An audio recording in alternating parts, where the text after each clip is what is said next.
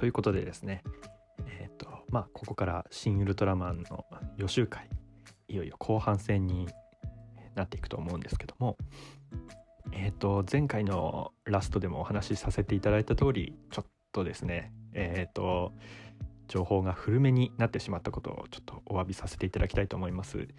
まああの新しい予告を見てですね、えー、とちょっと僕が思ったことも情報として少し補足的に入れさせていただこうとも思ってますのでまあそのつもりでお聞きいただけたらなと思いますそれでは後半戦どうぞよろしくお願いいたします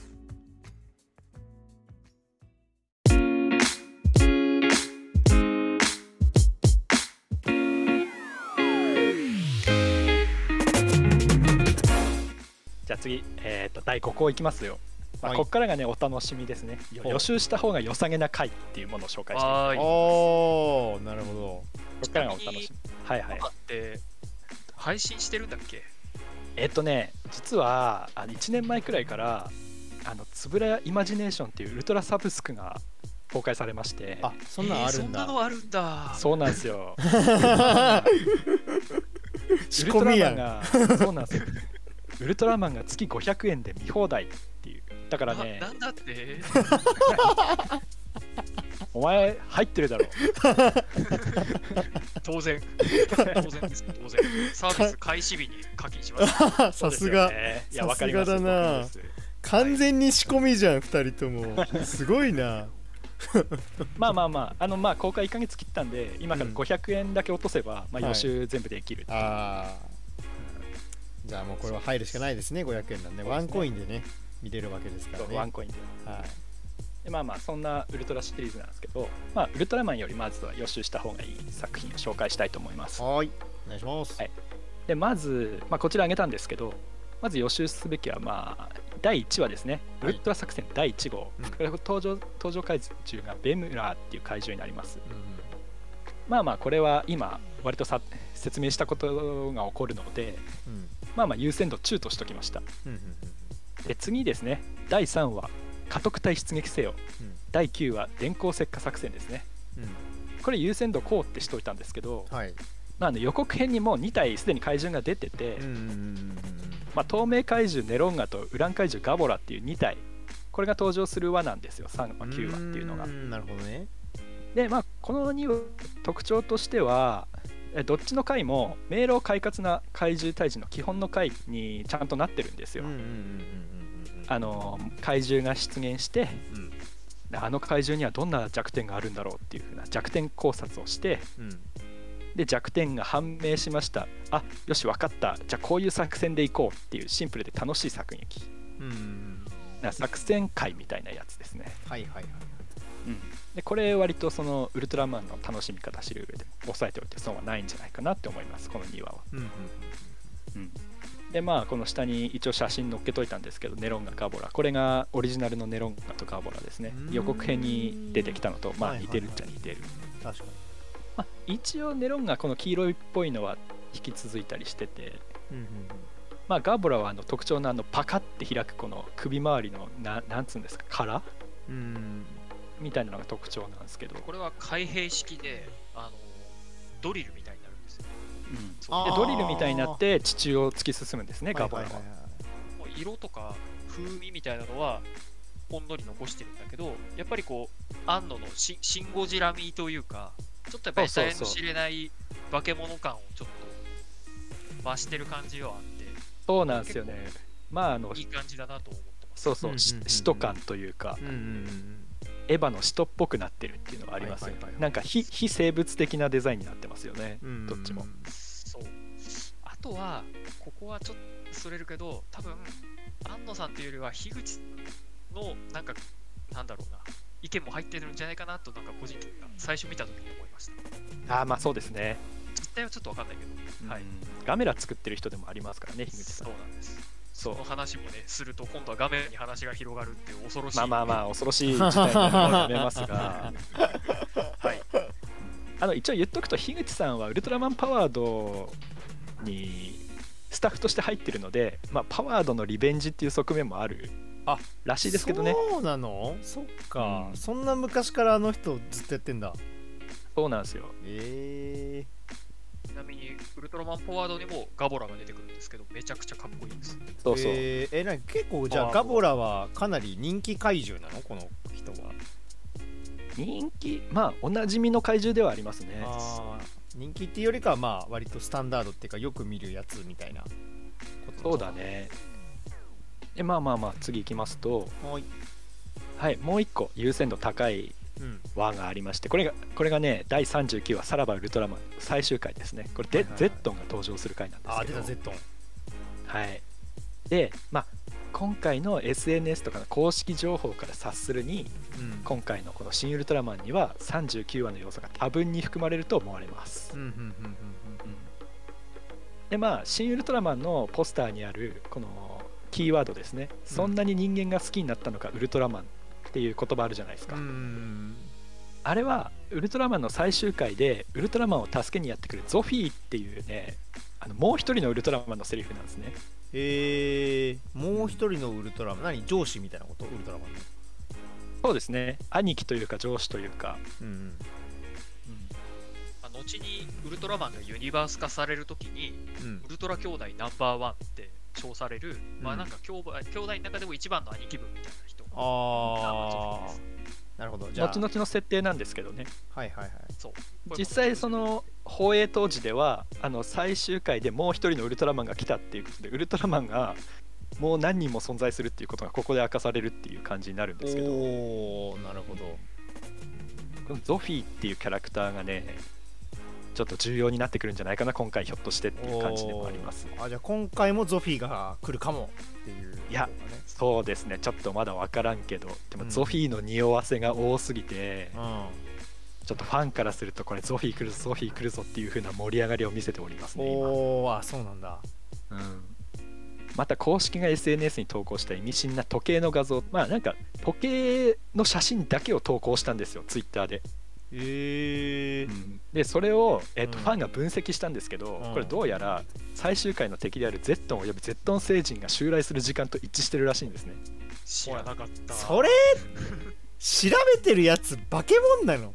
そケモンだろバケモンじゃん。すげえな。9時 ,9 時午前9時40分くらいかな。あゼゼットンとゼットン星人は、まあ、最終回に登場する敵なんですけど、まあ、うんうん。宇宙人と宇宙人の手先の怪獣ですああゼットンとゼットン星人で違うんだ。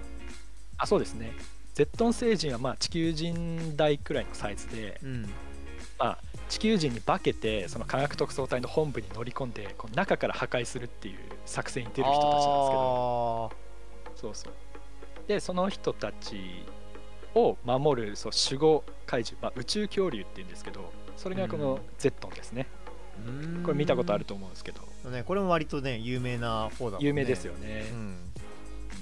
なんだっけ一丁度のなんか太陽じゃなくて一丁度のなんかちょうどの火の玉です。火の玉だよね。そうだよね。そうそう。そういうのが売ってる、あ資料の最後にあの 例のゼットンの時計問題をちょっと画像を載っけときましたけどこんな感じああなんで。これね。本当だね。うん。本当だ。いやでもさこれこれもさ言うてさ全然何時かさよくわかんねえじゃん。このめちゃめちゃ簡易的じゃん。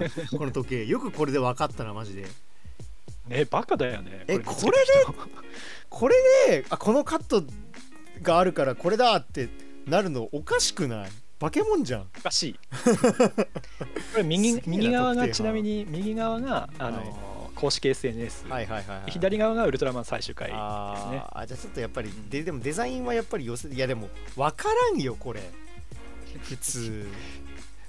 ちょっとバカすぎるんじゃないかっていういや感じがしまし、したかもこれだって SNS に載せてるってことはさその載せてる側はさうん誰が特定するんだろうなっていう前提でお出してるわけでしょ？そうそう匂わせなんですよ。うんいやこれオタクの生態をさすが分かってるよねいやそうだよね30年以上オタクと戦ってきてるからやっぱ分かるんだよね。すごい。いやで 知らんけど。安野なのか分かんないけど。あーこのそれをなんか投げてなんだろうね。あのーどんだけオタクなのかっていうのに対してなんかめちゃめちゃ分かってるよねなんかね。信頼感があるねなんかね。だからやっぱりゼットンとかゼットン星人がやってくるんじゃないかっていう話になってます、おー。でもっと角度を高めていく話としては、でさらに今回登場が確定してるさっき言ったあのメロンガとガボラっていうのはうん。初代ウルトラマンの設定だとどっちも地球出身の古代生物なんですね、ああだからどっちも地球の生物なんですよメロンガもガボラも。うんうんうんだからウルトラマンをやる上で宇宙人の敵を出さないっていうことはないんじゃないかと。ああなね、なので宇宙人要素としてもう12体ひょっとしてあの予告編とかに全然出てない怪獣があ怪獣っていうか宇宙人が登場するっていうふうなことが推定されると。うんうんうんうんうんそれがゼットンなのではないかと。いう考察になっております、なるほどね。でそうさらにうん。このゾフィーかゼットン星人このどっちか。うん。えっ、とキャストの並びから見てこれ西島秀俊がねどっちかになるんじゃないかっていう風な話に今なってるんですね。おー。キーマンとしてね。そうそうキーマンとして。あで西島秀キャップじゃなくて。そうキャップじゃなくキャップかと思いきや実はゾフィーだったとかー実はゼットン星人だったとかひょっとしたら可能性があり得ると。あなるほーなるほど。実はまあ仮面ライダー RX かもしれないね。どあって あのねブラックサンでもはい出ておられますからね。だからまあまあ西島秀俊の動向とか、まあ、この辺に押さえておきたいとはい思いました。まあまあ他にも一応話してあげたんですけど、まあ第23話の、まあ、故郷は地球これジャミラが出てくる、まあ、有名な回なんですけど、うーんうん、これは見ておいて損はないかなと思います。はいはいはいあと第第33話の禁じられた言葉メフィラス星人登場回なんですけど、まあこれは僕のおすすめの回で、まあウルトラマンが宇宙人なんだなっていうことが非常によくわかる回になっているので、まあまあこれもおすすめです。あなるほどね。これはゆうちゃんおすすめセレクトってことこれはおすすめセレクトシンプルにねジャミラは割とあれかな、ウルトラファン的には義務教育的な感じなのかな？あそうなんだ、まあ、そういうポジションね、そうそう。これは、まあ、あの本当にウルトラファンの皆さんにはすごく恥ずかしい話なんだが、最後のセリフがもう本当に素晴らしいですね。いつもお調子者の隊員である井出隊員っていう隊員がいるんですけど、うんうんうんうんその隊員がすごくいいことを言います。ほう第二そうなんですよ。井出隊員が主人公なんですよね、第23話は。そうはいはいはいはいあちゃんとでまあまあガメラあガメラじゃないいやジャミラジャジャミラの出自とかうんどんなになってんのかっていうのはこれぜひ確認していただきたいところ。これもググる前に本当見てほしい。ああたそうっすね。とりあえずね、本当にいい話。えー。本当にいい話。ああほまあそんな感じ。ウルトラマンからはまあ大体こんな感じですかね、うほうほうう。ん、好きな回とかはまあ別にあるんですけど。うん。いいセレクションですね、でも。いやーまあそうですね。まあ続いてあれですね。はい。ウルトラセブンからおすすめの、はい、回をあげたいと思います。で今回ウルトラセブンっていうのはまあ新ウルトラマンウルトラマンが主人公なんで、まあ、直接な関わりは薄いかなって思われるんですけど、ん。まあ、さっき言った、まあ、実相寺明夫監督の演出が炸裂してる回とかあ,、ありまして、はいはいはい、うん。特に8話と43話なんですけど、まあ、第8話「狙われた街」っていう回メトロン星人が登場する回ですね。うんと第43話「第4惑星の悪夢」っていう回があってこれが2本実相寺明夫監督がやったやつで今でもファン人気が高いうーん。2本なんですけど、なるほどなるまあシュールな演出とか、まあ、メッセージが強めだったりとかあとメトロン星人の策略がね狡猾だったりね。ほどうんうん。あ特に第8話は最後の最後につくナレーションがかなり皮肉がこもったナレーションの内容になってたりして多くの人に影響を与えている。えー、なるほど、気になるウルトラセブン見るんだったらまず第8話から見た方がいいんじゃないかなっていうくらいおすすめの回あです、そうなんだ。うん。そしてね庵野秀明監督になんか何かを植え付けたであろう回っていうものが存在しまして。何か植え付けてであろうかいなるほど、うん。何かを植え付けた。どういうことだ？てか後年のウルトラセブンファンにも何かを植え付けてしまった回っていうもの。あー。強烈な回がありまして。えこれが第42話の「ノンマルとの死者」っていう回ですね。はい。これ超有名回なんですけど、うん。まあ、これはちょっとここで一応ちょっとあらすじを紹介したいと思いまおすここはあらすじ紹介が入るね。はい、うん。でまあノーマルとの死者ね。まず、まあ、冒頭で、まあ、人類は新たな資源を求めて海底開発に乗り出しているっていうとこからまずスタートします、海底開発が進んでますっていう説明からスタートしますね、でそんな中ウルトラ警備隊の、えーダンとアンヌ隊員は、まあ、休暇中です。でう海辺でなんか楽しく過ごしてるんですけど、こうそこにこうなんか謎の少年が走ってくるんですよ。でその少年曰くその海底開発をやめなさいと。ノンマルトが怒ってるぞみたいなことを言うんですよ少年が、新一君って言うんですけど。はい。でなんだあの少年はっつって少年の身元をこう探したりとかしてるうちにうん冒頭で出てきた海底開発センターとかそのうん。シーホース号っていう海底開発に乗り出してる船が爆破されるっていう事態が発生します。ほでなんだなんだこれはって言ってウルトラ警備隊は調査に乗り出すんですけどううんうん。そんな中調査中のダンはちょっとダン、まあ、ウルトラセブンですね、まあある疑問を抱くんですよ。うん。おかしいなと。うん。えノンマルトっていうノンマルトっていうのはうん我々 M78 星雲では地球人のことをノンマルトと呼んでいたと、ほう。え？うん、だノンマルトが怒っているぞっていうのはこれどういうことなんだと。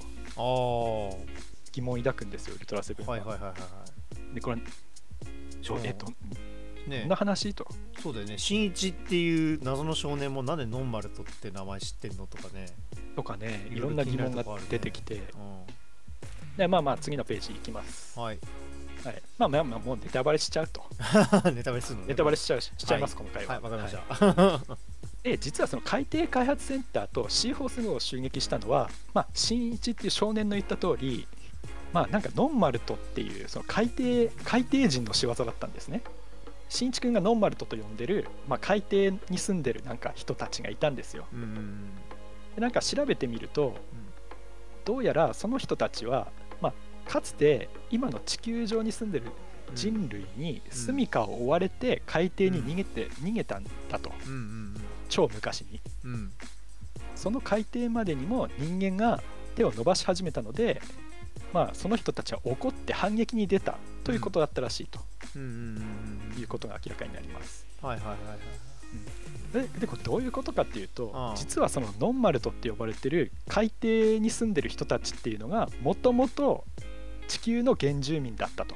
ああで実は現在この地球上に住んでる我々地球人っていうのが太古の昔に宇宙からやってきた侵略者だったと。うわいう可能性が一連の事件のうちに浮かび上がります。ーおー。ちょっとね人類の根底を揺るがすような展開になって。はいはいはいはい。でウルトラ警備隊の人たちはあのーそんな都市が海底にあるのかっつってこう海底にこう行くんですけど、実際にその海底都市が広がってるんですよ。でそれを見てしまった桐山隊長は、まあ、そんな事実をまあ信じられないと。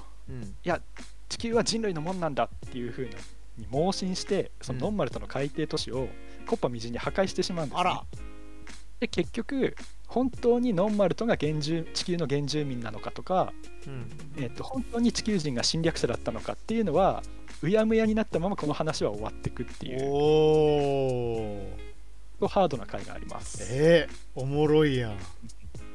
おもろいやんそういうの。いいね。猿の惑星的なね。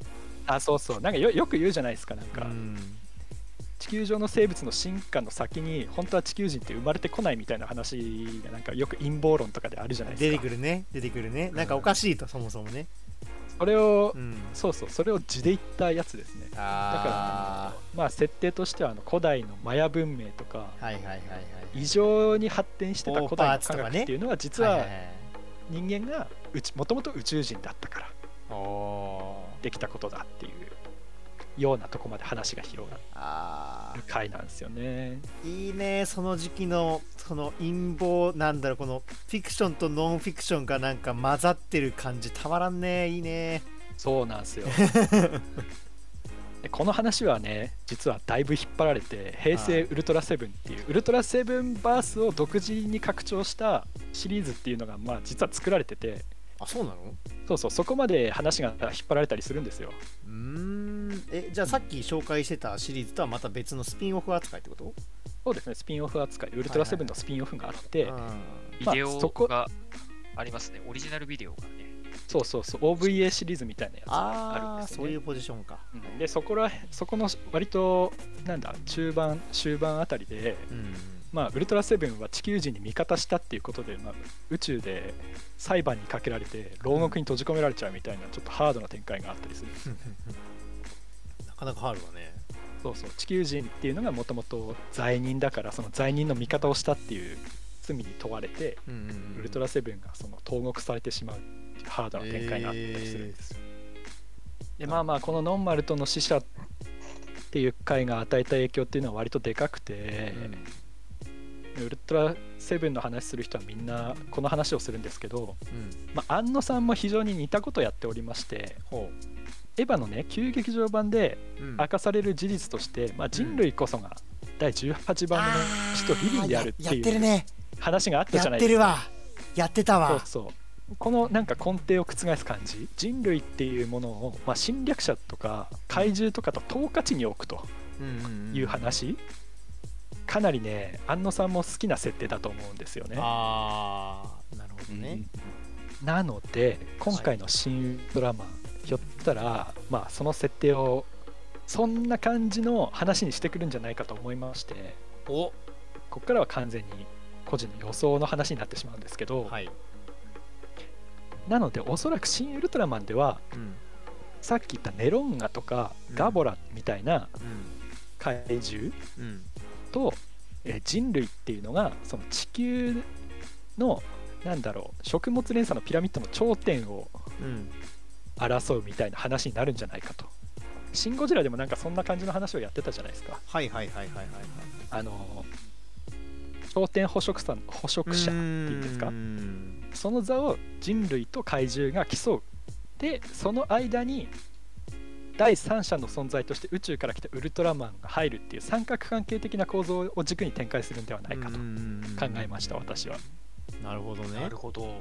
お面白い視点ですねでまあ先日した通り、まあ、ネロンガとガボラっていうのは地球出身怪獣であってうんうんうん。ネロンガっていうのはまあ電気を主食にしてるんですね。はいはいはいはい。でガボラっていうのはウランを主食にしてるんですよ、うーんなるほどね。うん。まあどっちもその、まあ、シン・ゴジラを思い出していただきたいんですけど、うんまあ、放射能とかうんうん。電力とか、あのそのエネルギー問題ってはいいうんですかねそういうものを扱うんじゃないかっていうふうな予想が今すごく皆さんされれてるんです。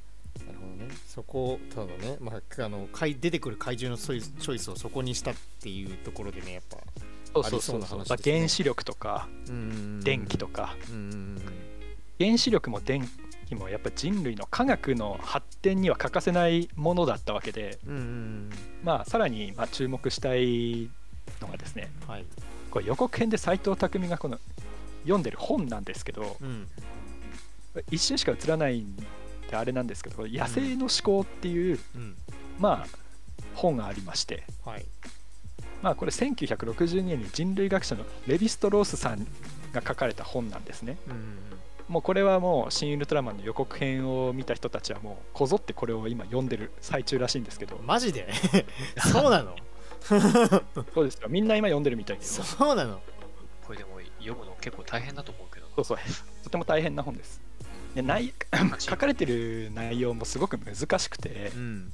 まあ今我々はそのなんか科学とか資本主義によって文明を築いてるじゃないですか。うんうんうんうんはい。それが割と文明の基盤になってると思うんですよ我々の。はいはいはいはい。で実はそのレヴィストロスさんっていうのは研究者でうん。その先住民の研究をしたりとかしてる方だったんですよ。はいはいはいはい。でそのまあ自分の研究の一環でその先住民たちの中に行ってそのその人たちの文化体系をいろいろ調べてみると、うんそのなんだろう先進国っていうんですかね、うんその我々の文明社会とはちょっとうん。違う文明社会を築いてることを発見してしまうんですね。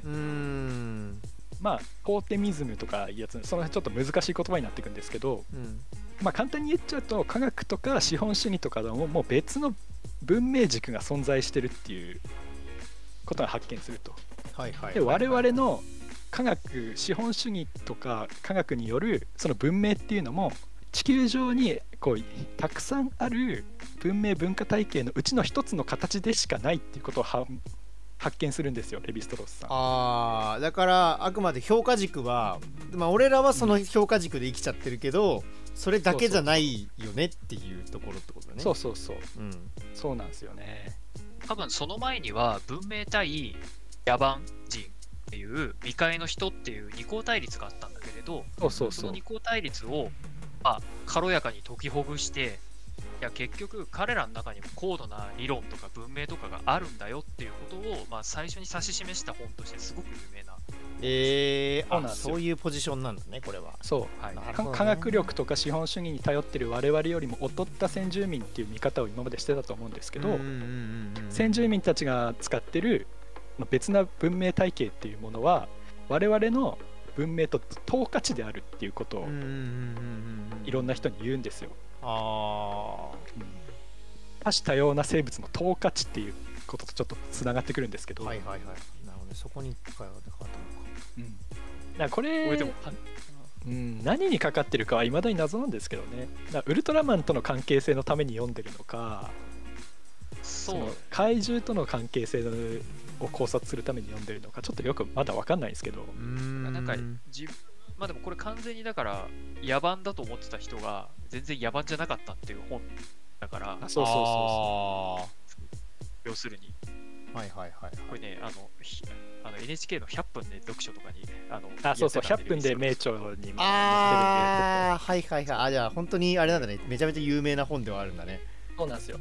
あちょちょ超名著ですよこれはうーん。いろんな人が知ってる構造主義って言われる現代思想うん。の潮流を作った本と言われてますね。おー、はい。なるほど。100分名著ぐらいだったらちょっと名としてもいいかもしれないねもしかしてね、うん。あの回面白かかったですよ。俺もい見たけど。やこれめちゃくちゃ面白い。めちゃくちゃ面白い、えー、あそうなんだ。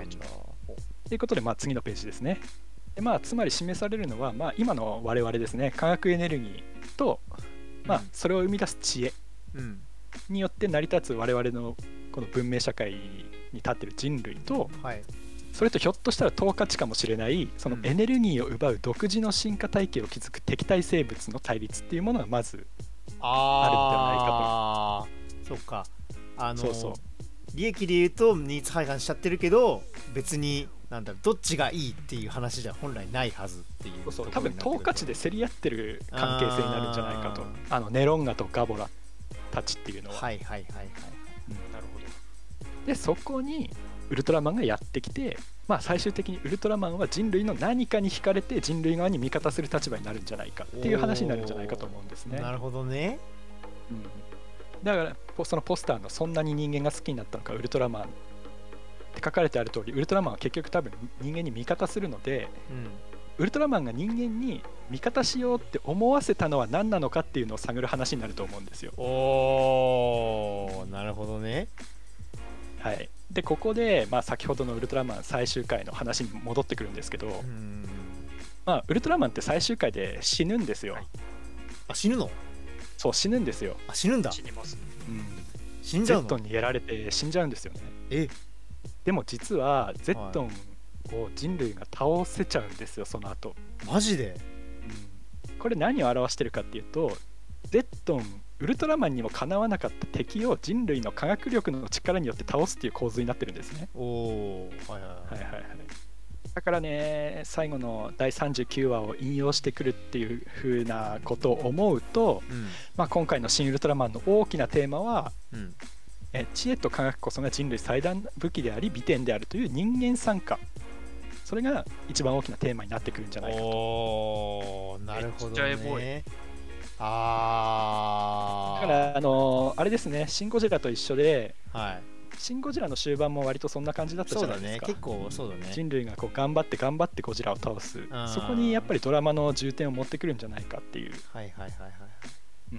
やっぱりウルトラマンの活躍そのものよりも人類の活躍っていうものに重きが置かれた作品になるんじゃないかっていうそういうふうに私はちょっと思っておりますね。なるほど。うん。いや素晴らしい考察なんじゃないですか。なんかもう俺映画見た気持ちにちょっとなったわ。ねえ。これ。そういう映画ってことにしてほしくなってきた。してほしくなってきたよね。逆にねもうね。そういうことにしてほしいねもうね。これもともとのウルトラマンでも描いてた話ではあるからな、あまあ外れたら外れたでそれはそれで楽しいからいいと思うんですけど、まあそうね。ちょっと僕が期待するのはなんかこんな感じの話にな,、ってくれるんじゃないかっていうところですね。あウルトラマン割と最終回で確かに人類が勝つっていう話はすごく多いんですよね。そうそうそうそう。ちゃんと倒す回ってあんまあんまりない、あんまりないってこともないか。あんまりないってこともないけど、ーうん。ウルトラマンもそうだし、うんウルトラセブンはちゃんと勝つけど、やっぱりみんなボロボロになるし、あそうですね。結構あれか、昭和のウルトラマンとかだと、あとウルトラマン80とかがそうですね。ああのじゃ最後人類が勝つっていうエピソード結構あそうなんだ。結局やっぱウルトラマンに頼ってはいけないっていうところが教示になってるんですよねウルトラ作品って結局。あー結局そうなんだ。全体的に、うん。えー、なんかあれだね。隊員は志高いからすごい。あー。そうそういやでも。やっぱり人類が頑張らないとそもそもウルトラマンも味方してくれないしそのウルトラマンの助けを得るに値するのか人類はみたいな。あーなるほど、ね、やっぱりこう主体がウル人類の方にある気がするんですよね。えー、おもろいですな。まあこんなとこですかね大枠は。いやー、面白かった。あー素晴らしい。さすが。さすがゆうちゃん。えーすいませんね。ちょっと疲れますよねこれ。はい、えーっとですね、ここで、えーっとちょっと新しい情報を追加させていただきたいと思います。えーっと最近公開された、まあ、特報3とですね、えーっと本予告編、えーっとちょっと新しい、まあ、怪獣宇宙人、まあ、新ウルトラマンでは外星人と呼んでるらしいんですけども、えーと何体か登場したわけですけどもここでですね予習しといた方が良さげな回っていうところでですねちょっと触れたえー第33話「禁じられた言葉」こちらですねメフィラス星人が登場する回なんですけどもこちらの優先度が、ですね今優先度低いという紹介の仕方をしてたんですけどもこちらも優先度高とさせてくださいえーっとですねまあどんな話かっていうとですね、まあ、メフィラス星人ねえーっと非常にこう知的な宇宙人としてえーっと初代ウルトラマンでは登場するんですけどもま遠い宇宙からですね地球を眺めていてどうしても地球が欲しくなってしまったと。えーでそこで、まあ、地球人代表として、えー、と科学特捜隊になんかいるですね、まあ、少年のサトルくんっていう子がいるんですけども、えーその子にちょっと地球人代表として私に地球をあなたにあげますと言ってくれっていう風なお願いをしに来る宇宙人なんですよね。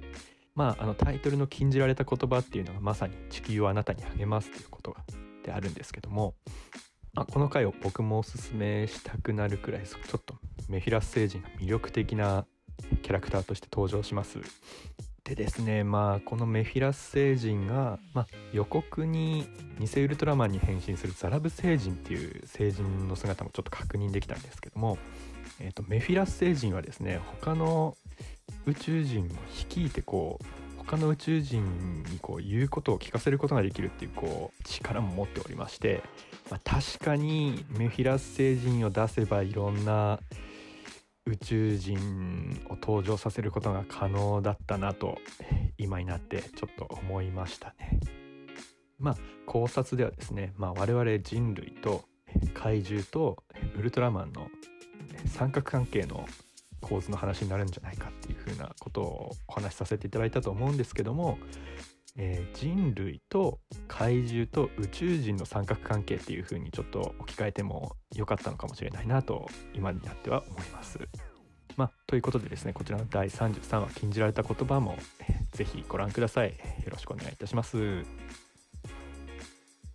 ではまあまあじゃあ次次ってほどでもないんですけどまあはい最後ですね、おまあおまけがあまあ、お口直しお口直し的な、おまあ、新ウルトラマンティップスっていうことでおいいですねまあ、新ウルトラマンにままつわるちょっと楽しむ上でのね豆知識を紹介したいと思いますね。いいですねまあこ、ここからはちょっと気楽に聞いてください。はいはいはい。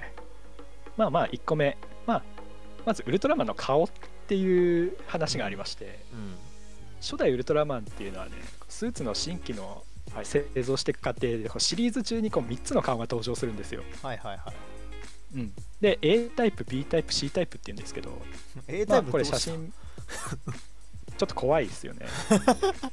手作り感溢れてるしちょっとそうなんです口結構奇形だぞこれ。大丈夫か？殴られた？もともとウルトラマンね口動かして喋るっていう設定があったらしくて。あーえ嘘そうなの？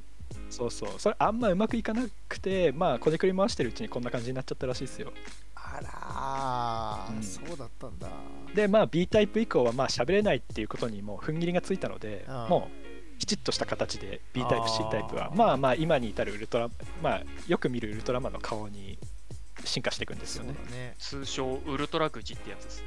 あそうですね、通称なんだこれ。通称ウルトラ口うん。えー、それこそ C タイプまで行ったらなんかめちゃめちゃ整ってるね。なんかイケメンだねなんかね。整ってるよね。そうなんですよ。今見てもかっこいいって思えるのがすごいなかっこいいね。いやデザインがやっぱりいやなんかシンプルにかっこいいねこれねそうだよね、うんかっこいいかっこいい。なんか口があるのにかっこいいのすごいな。うん。世の中には A タイプ超好きみたいな人もいて、うん。これ大体ね、ウルトラマンのフィギュア発売すると A タイプ、B タイプ、C タイプで顔が分かれたりとか、そうそうそうなんですよ。あそうなんだ。マニアックなポマイントなんですニアックなポイント。なるほどねおもちゃが、おもちゃがね、それぞれ分かれたりとかしてて、えー、やっぱりあれだね。その辺の界隈の人たちはすごいね。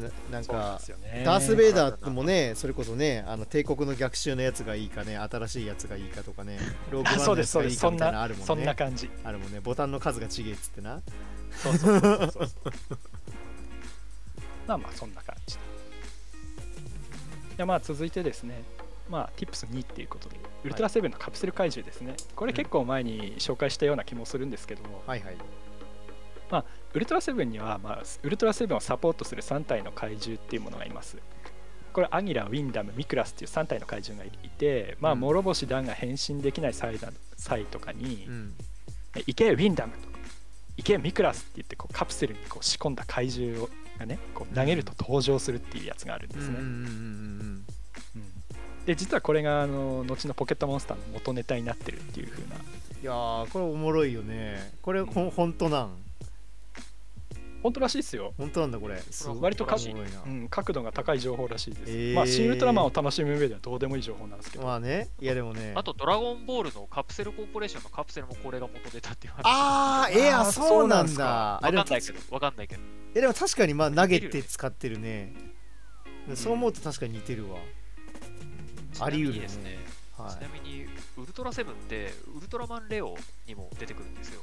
そうなんですよ。ウルトラマンレオであの上司役みたいな感じで出てくるんですけどあそうなんだ。こでウルトラセブンが変身できないっていう設定になってて、うん。その時に1回だけ出すカプセル怪獣が、い、うん。えーセブンガーっていうはいはいはいはい。セブ怪獣ンガーですね。カプセル怪獣がいまして、はいはい。でまあ、セブンガーってもうロボットどう見てもすごい可愛いロボットなんですよ。ギョロメのカエルみたいな顔した、うんうんうんでまあ普通にボコボコにやられて負けてうん。あのレオが駆けつけてうん。勝つみたいな感じになるんですけど、かわいそうだななんか、まあ、そのセブンガーって劇中で1回しか出てきてないんだけどうん。でそれ長らく登場してなくてなぜか、えっと一昨年かやってた、えーウルトラマン Z うん。にレギュラーロボットとしてうん出現することが決まってほ世間の怪獣オタクがセブンガーが出たって言って驚いたのとう、うん、あとは一番良かったのが当時セブンガーのおもちゃって一切出てなかったんだけど、うん。ウルトラマン Z に出現した途端にセブンガーのおもちゃがめちゃくちゃ出てきて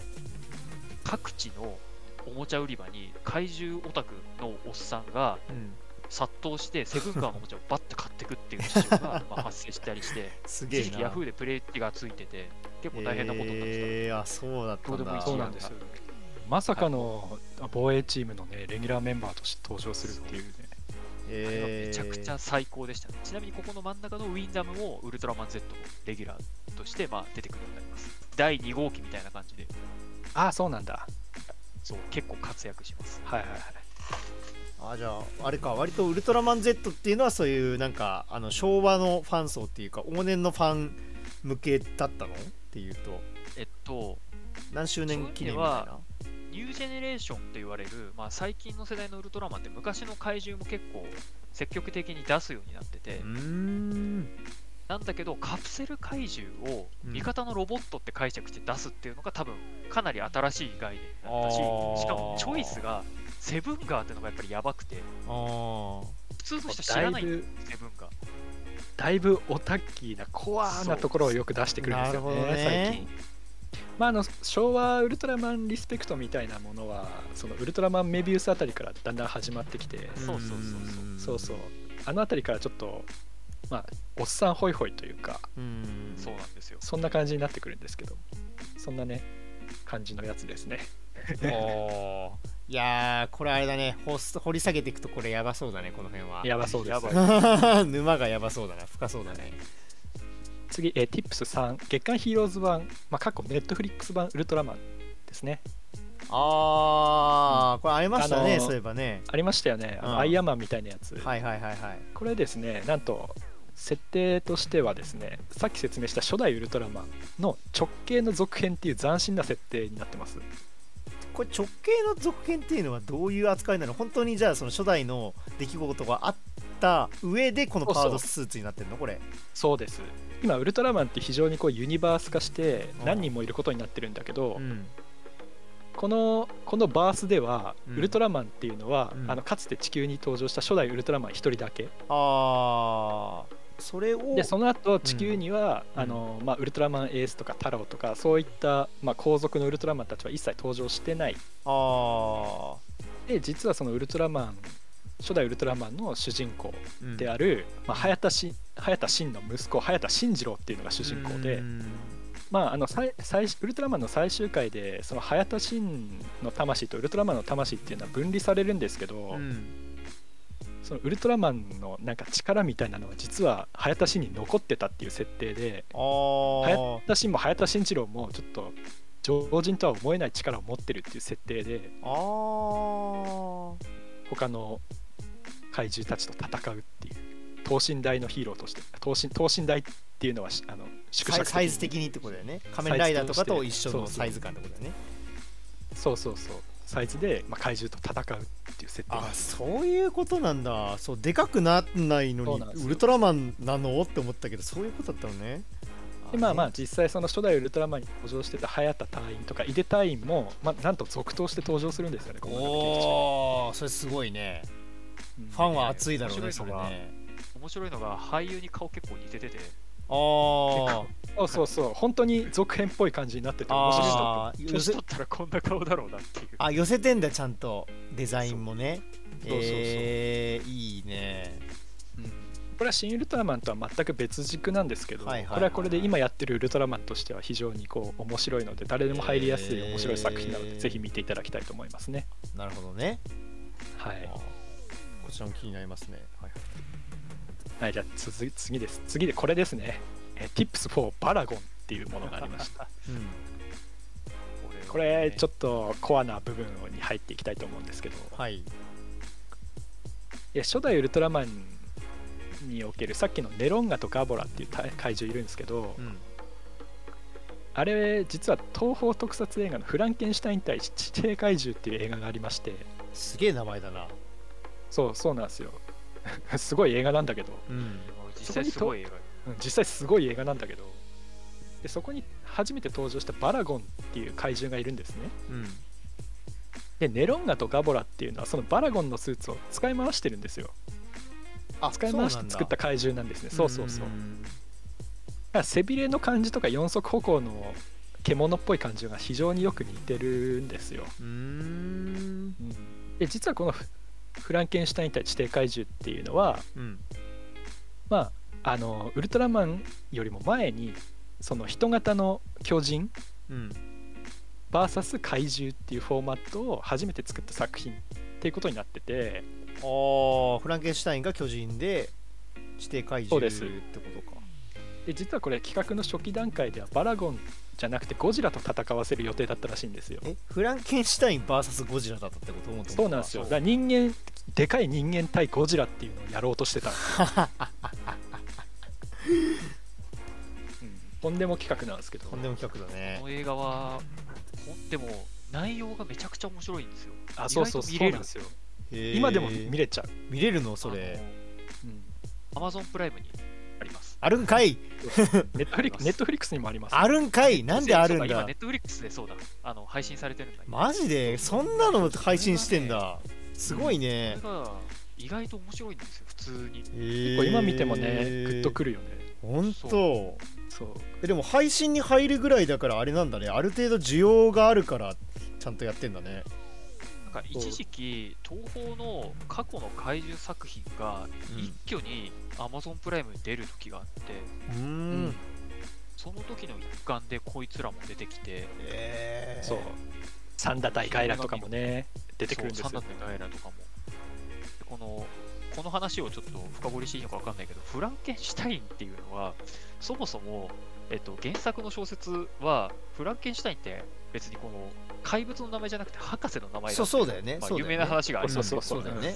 あのその話は一切出てこなくて、うん。もうなんかわかんないけどこいつの名前になっちゃってんだよ。そうこいつの名前がフランケンシュタインってなってて世間の人もあれはフランケンシュタインだよねっていうのをなんかこう共通認識として持ってるっていうちょっと面白い。ね あそうなんだ。もう有名なんだ。フランケンシュタインとして、そうそう。あのーまあね特撮マニアの中では有名な作品なんですけど。えー、あそうなのね。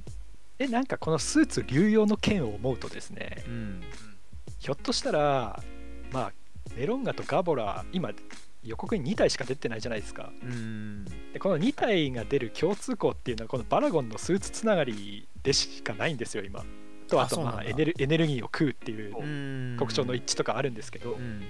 でこれちょっと予想でしかないんですけどひょっとしたらメロンガとガボラひょっとしたら同じルーツから生まれた怪獣っていう設定を入れてくるんじゃないかと思いまして。ああそのスーツが一緒だっていうところでね。そう。でこれがひょっとしたらシン・ゴジラの可能性があるかお？みたいなところまでちょっと言ってます、あうんあなるほど。まあ、シン・ゴジラ2シン・ゴジラの最後はちょっと進化を匂わせて終わるじゃないですか。そうだね。だシン・ゴジラから生まれた個体のうちの2つみたいなことをやるかもしれないねくらいのちょっとヨタ話的な感じですね。いやーでもゼロじゃないんじゃない？それこそなんかアンノバースやろうとしてるじゃんこの新バースみたいな。そうね、うん。やろうとしてるからね。ワンチャンありうるよ。ゼロとは言い切れんよこれは。ねえ。ねえ。ちょっと非常に難しいと思うんですけどまあでも大事なのが実は東宝が協力してるっていうのは結構でかいかもしれないですよね。そうですよね。ゴジラもまあ出そうと思えば出せるみたいな。うん。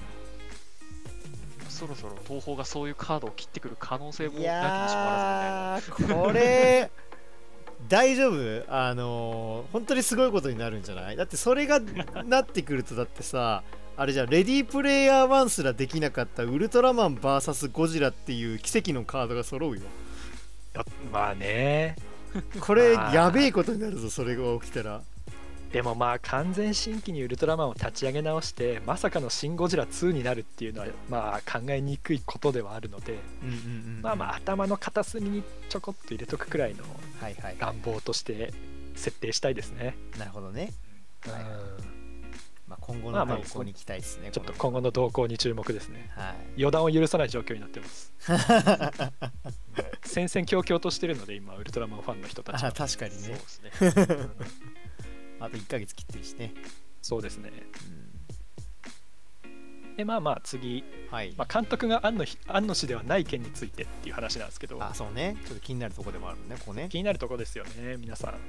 気になるところですよ、そうそう一応読みますと、まあ、今回庵野秀明の立ち位置っていうのは、まあ、企画と脚本あと編集ですね。をやるってことであって監督っていうのはあくまで樋口さんであると。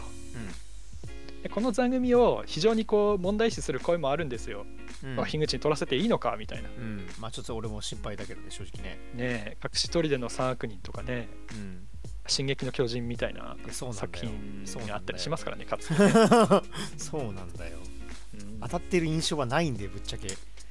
そうそう。でこの座組大丈夫かとうん。いう話なんですけど、まあ、個人的にはまあそこまで心配する必要はないと思ってます。うんうんうんうんというかそう思いたいです。うん。願いですね、これはね。うん。で、実は新ウルトラマンっていうのは、えー、と今回、東宝と円谷、スタジオカラーの3社体制で制作をしてるんですね。うんうんうん。なので結局最終的な作品の舵取りっていうのはそのこの3社の合意の上で行われると思ってまして。うんうんだつまりスタジオから代表の庵野秀明さんがにも作品決定権があるんですよ。うんうんうん。これどういうことかっていうと「シン・ゴジラ」作った時よりも立場上になってるんですよ庵野さんの。あー監督よりもさらに上だもんね。あの出資者そうだから、ね、そうプロデューサーというかね。でまあ「シン・ゴジラ」の成功もあったので東宝とは良好な関係が築けてるとも予想されるのでうん。まあ監督っていう立場を取んなくても、まあ、作品をハンドリングできると踏んだんじゃないんでしょうかと。ああなるほどね。あわざわざ監督をやんなくてもね。うん。なるほど。でそうそう。それとは逆にまあ、うん。ちなみに今同時進行で作ってる「新仮面ライダー」あるじゃないですか、うん。はい。あれは東映のみの制作なんですよ。うんうんだからえっ、と完璧に外側の人間になってしまうので、自分が自ら監督っていう立場を取って作品をハンドリングする必要があったんじゃないかと。だから新仮面ライダーの方では監督をやってるんじゃないかと。なるほどっていうねのが個人的な予想です。あー。ありそう。そのパワーバランスはありそうだね。まあ最終的にそうですね。どういう編どういう作品にするかっていうのは編集室でよく決まるので、うん編集室でそうそう編集室で意見を言える立場にいるかどうかっていうのは非常に大事なとこではあるんですよ。確かに。なるほど、うん、でそこに安野さんがいる限り僕はなんとなく大丈夫なんじゃないかと今回思ってます。あー。まあそれこそでね、まあまあ。編集もやっててねあのープロデューサーもやってたら最悪取り直せるからねそうそう。なあのんかあったら。最悪嫌いなとこ切れるし、うん。とかなんかあの、うん。というか、というか確か延期してたよね。あそうですね。制作自体もね。制作延期してたよね。もうより良いものにするため。あそうだね。半年ぐらい延期したね、うん。今1ヶ月前ですけどまだ編集してるみたいだからね。いや大丈夫かな？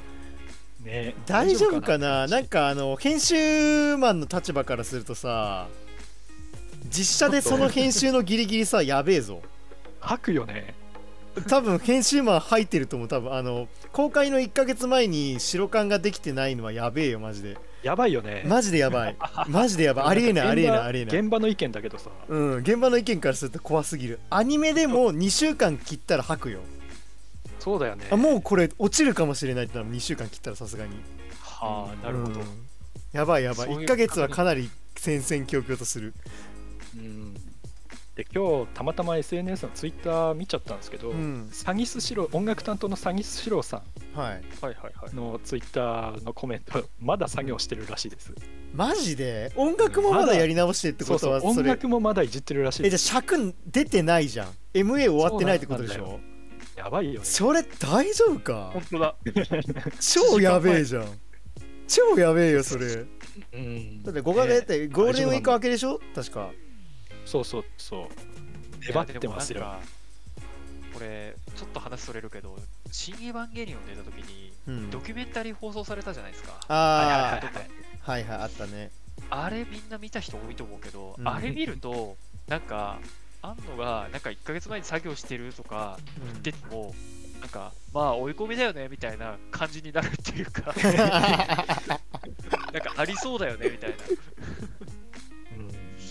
ていうなんか現場とか全然知らない僕の立場からするとなんかまあ追い込んでんのかなみたいな感じでポジティブに捉えちゃうんだけど現場の人はこう胃が痛くなってくるっていう。ねえまあクオリティアップのために頑張ってるんだったらいいんですけどね。なんいやどうだろうね。現場には絶対に行きたくないなって思いますね。絶対に行きたくないね。絶対に安野さんの現場なんて入りたくないね。うーん7鉄くらいしてんじゃない？でしょうかいやそそういう描写あったよね。あれ最後の編集シーンの時で人に投げまくってた安野がもうそうそうそうそうそうそうそうそうそうそう。そうまあまあね楽しみに見る側としては楽しみに待つみですけどねだけですけどね。はい。そうですね。どうなってんのかなって感じだけどね。もう多分公開延期はないから絶対に。何があっても、はい。まあ、そうですね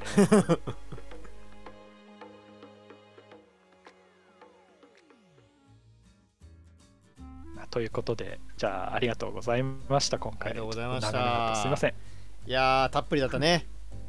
ちなみにですね。はい。そうですね。次回ちなみに？次回。あの毎回これ次回予告するっていう流れにしてるんですけども、なるほど。なんかそれこそだから最近気になってる映画とかからまあ次回何やるみたいな話をするんですけど。そうだね。そういえばそうだったね。そうそういう感じなんですよ。なんか本ちゃん気になってるのあったりする？あれオットタクシー。あー。ありました。ね。あったね。そうだね。アニメ見た？の？アニメはね実は全部見てます。あ見てるんだ。あでもそしたらねなんか俺調べたけどねほぼ総集編らしいですよあれ。あの後日の人たちが振り返る形をとってるっていうのは聞いた、まあだからん。ぶっちゃけだから2期のつなぎっぽいからどうなんだろう。俺ちょっとどうしようかなって2期感じになっちゃって。二期のつなぎっぽいの？いやわかんない。だからそそのそのやり方その手法は2期のつなぎじゃない？っていう思っちゃったの。わかんないけど。ちょっとそれはちゃんちゃんと聞いてないけど、その総集編で新規カットちょっとでっていう感じだとそれ2期のつなぎでは？って俺は勝手に思っちゃった、なるほど。多分。そう。あとそうシャドウインクラウドが気になってるああれですねあのープログレスモレちゃんの。モレツちゃんが戦うやつですね。そう。素手で。久々にね久々にね出てきたもんね。えーっと直近で言うとえーっと私はあのなんだあのハリポタシリーズはファンタビのあのあー3作目ダンブルドアの秘密をあの見てきたのでちょっとどっかでその回もやりたいなっていう感じですかね。早めに。はいはいはい。はい。やべやべ時間が収録がどんどん伸びちゃう。ねまあちょっとまとまらないですがまあなんかねこんな感じでねまあ次回からもやっていければなと思います。はい。はい。それでは今回はじゃあこの辺で。はい。はい。お疲れ様でした。おお疲れ様でした。はありがとうございました。はい。お疲れ様です。バイバイ